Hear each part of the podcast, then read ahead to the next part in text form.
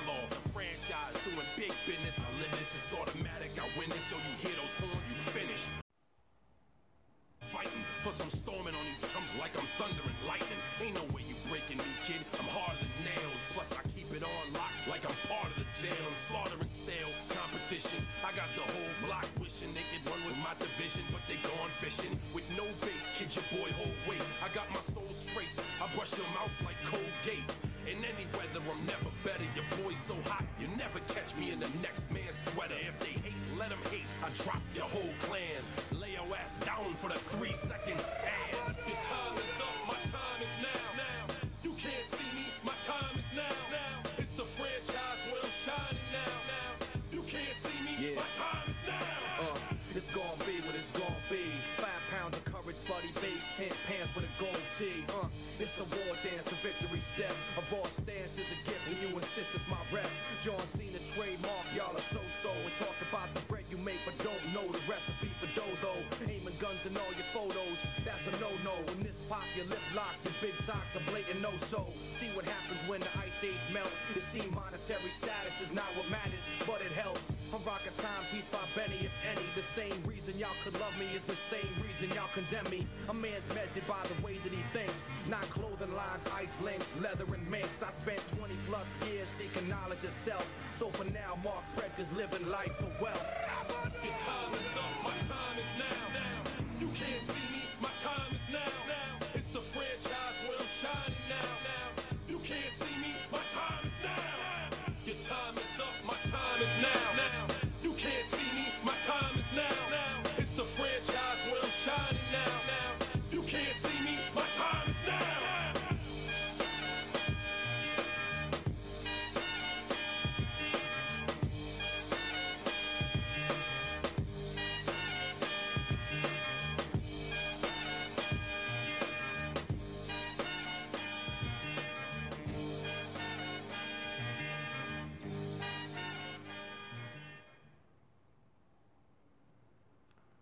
Sejam muito bem-vindos para mais um podcast. Meu nome é Rafael Vieira Amorim dos Santos. Trago para vocês aqui mais um episódio. A marca do episódio 105 episódios. Chegamos hoje. Trazendo aqui para vocês mais um podcast. Hoje a gente vai falar sobre ah, um ano né, do Atlético Mineiro. Uma análise desse grande time que para mim foi o melhor time da temporada aqui no Brasil. Né? Conquistou a tríplice coroa. Conquistou grandes títulos. E também destacar também o, grande trabalho do treinador Cuca, que foi o grande destaque desse ano do Atlético Mineiro. E a gente vai fazer essa retrospectiva desse ano do Galo. Mas antes de a gente falar sobre essa grande retrospectiva do ano do Atlético Mineiro, eu quero que você puder, por favor, puder compartilhar o nosso programa. Eu agradeço muito. Compartilhar aí mais eh, no- nossos podcasts, né? Você que não escutou os podcasts anteriores, escuta aí na página né, conhecimento de esporte jornalismo digital, que é o nome da nossa marca e do nosso podcast. Então, fique por dentro aí que você vai conhecer o- outros episódios que a gente fez aí. Você que gosta de futebol europeu, a gente falou aí nos últimos podcasts sobre eh, os jogos das competições europeias. A gente também no podcast falou sobre eh, o balanço do, do Campeonato Brasileiro. A gente analisou aqui o- os acontecimentos, as várias surpresas que nós tivemos nesse Brasileirão desse ano e outras mais coisas. Então fique por. é, se você puder entrar aí na nossa página, agradeço muito também. Para dar olhada em, em outros podcasts. E também agradecer muito aí. é, agradecer todos aí pela audiência de vocês que vocês têm tendo aí nos últimos programas, principalmente aí sobre é, os jogos aí do futebol europeu, e, né? Todos os jogos que a gente analisou aí sobre a UEFA Champions League, a Europa League, a Conference League. Então a audiência foi muito boa, gostei muito. Então agradeço muito aí é, a vocês. E também aqui já é, falando aqui pra vocês que esse deve ser o penúltimo podcast do ano. Eu fazer o podcast aí essa semana e mais um aí pra a gente já encerrar esse ano aí. A gente vai ter o tempo de férias aí.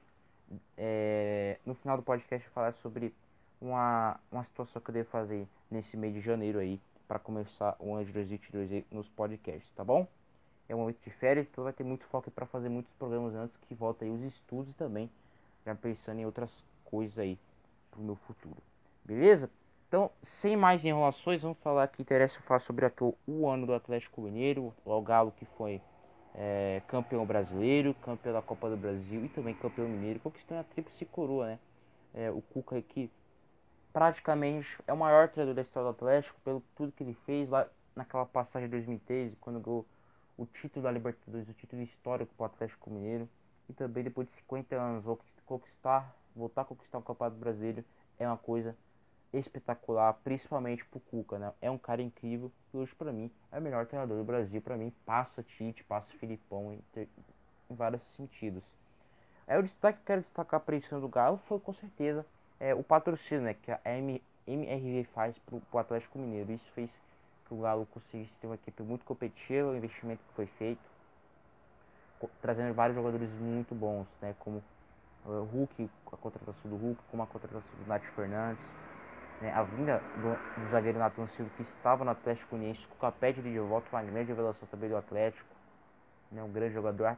É, o, também o Atlético contratando o Guilherme Arana, contratando o Dodô, é, o, o, Mariano, o Guga também ficando para essa temporada, né, o Galo também trazendo um Zaratio, que foi muito bem aproveitado pelo Cuca também. Aí tem as opções tinha o Sacha no banco, Vargas também, ali, várias opções ali para conseguir fazer esse time ser grande conquista, o Atlético Mineiro. O Ken, com a grande contratação da minha pela Gala, conseguiu se firmar nesses últimos meses aí, fazendo jogos incríveis, principalmente nessas, nessas finais da Copa do Brasil. Foi uma coisa impressionante o que esse Atlético Mineiro fez. O Galo que fez uma excelente temporada e tem muitos méritos, graças ao treinador Cookie também, esse investimento que a MRV fez. Isso já começou tudo nesse planejamento do Galo. O Galo que também trouxe o diretor de futebol, Rodrigo Caetano, que é muito bom, né, que ele saiu do Internacional. É um grande diretor, é o cara que entende muito de futebol, é um dos maiores do país, né? Ele que passou pelo, pelo Flamengo ali, né? não a gestão do que o Flamengo estava na época muito ruim, né? Então foi muito criticado. Foi pro Inter, o Inter também, na minha opinião, ele fez um bom trabalho, só que lá as coisas não estavam muito bem pessoas também pegar um pouco no pé do, do Rodrigo Caetano e veio para o Atlético Mineiro e fazendo um grande trabalho aí, principalmente no ponto de vista de, de contratações ali, ter, ter o saber o seu limite financeiro. Então, a chegada do diretor de futebol do Galo também foi muito importante para esse crescimento do Atlético e, claro, a vida do Cuca aí, que foi o pedestal dessa conquista desse ano do Atlético Mineiro, que para mim foi o melhor dos últimos anos aí, esse do clube, na minha, na minha visão. É, e conseguiu essas grandes conquistas, fazendo o povo de Minas Gerais chorar, vibrar. Né, o Atlético aí que está de parabéns pelo que fez esse ano. É, o grande destaque foi o Hulk, né, que foi o grande artilheiro brasileiro na temporada, fazendo grande competição, principalmente no Campeonato Brasileiro aí, fazendo grandes jogos. Impressionante o, o volume de jogo que tem o Hulk, né? É, antes de ir para o Atlético, ele, ele quase acertou com o Palmeiras. Então foi um ano aqui espetacular para o Atlético. Então, é, o Galo conseguiu, através da negociação, contratar o Hulk. É, então, foi a grande conquista do Galo. Fez uma grande campeonato brasileiro, grandes jogos contra o Palmeiras, contra o Flamengo, contra Grêmio, Fluminense, vários jogos muito bons. Na Copa do Brasil, essa foi na Copa Atlético Paranaense, foram jogos incríveis que o Galo fez, né? O, a partida que o Cano fez, a, o sistema tático que o respeitou no Atlético, foi uma coisa impressionante. E também a Libertadores, a gente não pode desprezar que a Libertadores, o Atlético foi a grande Libertadores, foi a melhor campanha, chegou até uma semifinal e só foi eliminado pelo gol fora de casa, né? E também o Hulk perdeu o pênalti no primeiro jogo, isso foi predominante que o Palmeiras classificasse. E, e, o Palmeiras teve muitos méritos, não é todo que foi campeão da Libertadores ano mais uma vez. Outro time também foi mais da temporada, né? E aí a gente tem essa discussão, esse debate né, no jornalismo esportivo, quem foi uma temporada? O Palmeiras que uma Libertadores, ganha a Libertadores dois anos seguidos a gente tem que colocar o pedestal lá em cima e também o Atlético, né? Porque conquistou o Brasil é a Copa do Brasil, né? Mas eu acho que uma coisa que a gente tem que levar em conta, que eu acho que o Atlético foi, foi o melhor por essa temporada, é que o Atlético, é, nas três competições, chegou tudo, do título, né? O Palmeiras, o título mais que chegou próximo a Libertadores, então acho que tem que analisar isso também, e por isso que eu coloco o Atlético Mineiro como o maior time da temporada, na minha, na minha opinião. Então, mas quem tirar os méritos do Palmeiras que ganhou Libertadores, é, não, tem nem que, nem que se discutir, né? Então o Palmeiras tem que estar de parabéns, foram os dois maiores times desse ano. O Flamengo ficou para trás, o Flamengo tem que se organizar, né? Tem que ver para a próxima temporada, trazer um treinador, estão fazendo aí é, o scout lá no, na Europa lá, parece que querem contratar o treinador português, eles vários nomes. Né? Então o Flamengo tem, tem que pensar também, né? se consolidar, chegar já junto no ano que vem com, no Palmeiras e no Atlético Mineiro. E é, pensando no futuro pro Galo, acho que o Galo é, deve vir mais contratações. Já estou falando de Fernandinho, sendo uma grande contratação para Atlético. Já está fechado o Ademir, grande contratação. Especularam também o Cebolinha vindo por empréstimo. Tem muita coisa ainda para vir no Atlético. O Atlético também arrecadou muito dinheiro e também isso ajuda para trazer mais jogadores com muita qualidade. Então, é isso. Foi esse podcast analisando esse ano do Galo. Foi uma grande conquista. Para mim, foi o grande time desta temporada. E como eu falei para vocês no começo do podcast, fala que a, o que eu ia fazer nesse, nesse mês de janeiro aí, que eu devo fazer vários podcasts aí sobre o mercado da bola, no mercado esportivo, sobre as equipes, as pré as pré-temporadas das equipes brasileiras. É, então eu devo, devo, fazer muitos podcasts de mercado da bola aí. Então devo fazer aí é, esse, esse procedimento aí nesse mês de janeiro aí. Beleza? Então, já começando hoje, também anunciar aí também que o Rafinha, né, foi o novo jogador de São Paulo, um ano de contrato. Se, se der bem ali a cumprir as metas, deve renovar, renovar com mais um ano. 36 anos, não fez a boa temporada do Grêmio, foi baixado com o Grêmio. Foi, para minha opinião, foi uma contratação arriscada pelo São Paulo. É um jogador que é, é bom jogador, gente tem discutir que a qualidade técnica, mesmo assim com 36 anos de idade, é muito superior aos outros laterais que o São Paulo tem hoje. Mas é um jogador que que o Rogério vai ter que conversar com ele ali, o município, que é um jogador que é, é complicado fora do campo. É, de, de, é complicado de resolver, então o Atlético tem que. É, é, o São Paulo tem que se mostrar muito com cautela ali no, no, no Rafinha ali, não dar tanto espaço para ele, que é um jogador que pode tumultuar o, o ambiente, né?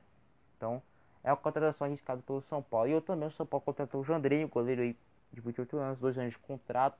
É um goleiro, da minha opinião, melhor que o Volpe, mas mesmo nível. Acho que o São Paulo poderia ter contratado tinha outras alternativas melhores no mercado para contratar de goleiro, né?